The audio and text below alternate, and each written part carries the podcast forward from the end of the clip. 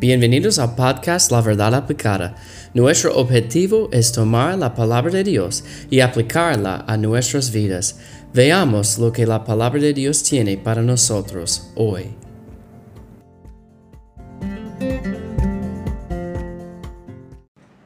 Hola, Dios les bendiga. ¿Cómo está todo en el día de hoy?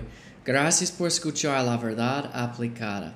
Y hemos llegado al fin de este modelo de oración de nuestro Señor Jesucristo aquí en Mateo 6.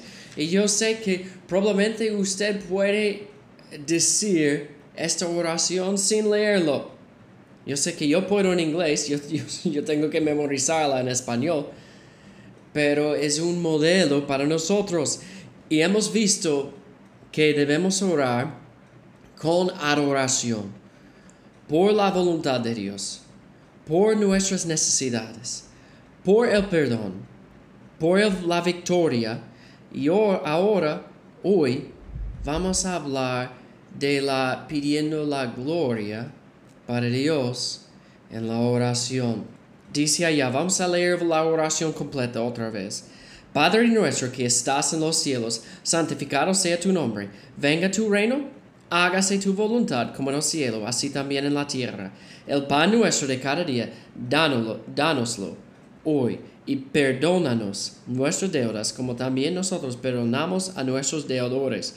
Y no nos metas en tentación, mas líbranos del mal, porque tuyo es el reino y el poder y la gloria por todos los siglos. Amén. Entonces debemos orar por la gloria de Dios.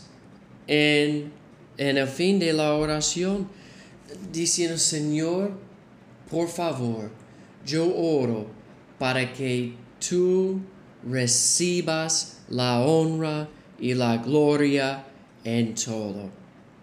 Este es el propósito de nuestras vidas. Somos creados, somos salvados por el placer y la gloria de Dios. Dice aquí, porque tuyo es el reino y el poder y la gloria por todos los siglos. Amén. La vida es sobre Dios. La vida, la creación no es para nosotros, es para Dios. Somos creados para traer honra y gloria a Dios. Entonces, e, e, es interesante porque hay un contraste aquí con la forma incorrecta que hablamos hace algunas semanas y la forma correcta. La forma incorrecta, como dice allá Mateo 6, que los hipócritas, ellos oran para ser vistos y escuchados de los hombres, para recibir la gloria ellos mismos por su religiosidad, por su religión, por su porque ellos son piadosos.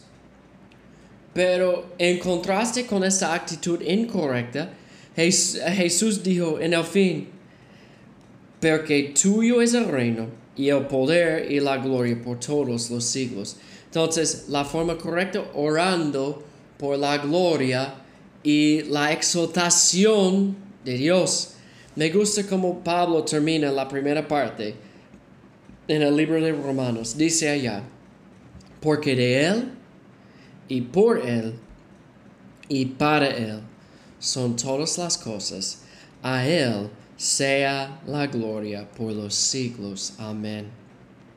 Hermanos, en el fin de nuestra oración, vamos a decir, Señor, yo quiero que tú recibas la honra y la gloria a través de mis peticiones, a través de mi vida, a través de lo, de lo que yo hago, de lo que yo digo hoy, de lo que yo pienso hoy. Señor, yo quiero que tú tengas la gloria y no me. Yo no quiero la gloria. Esta es la actitud correcta y algo que debemos incluir en nuestras oraciones, pidiendo la gloria de Dios, que sea para Él. Él merece toda la honra y toda la gloria. Esta es el modelo de oración. No debemos orar esta oración cada día, palabra por palabra, pero es un patrón, un modelo para nosotros. La adoración, la voluntad de Dios, las necesidades de nosotros, el perdón, la victoria y la gloria de Dios. Seis cosas que debemos tener en nuestras oraciones. Dios les bendiga.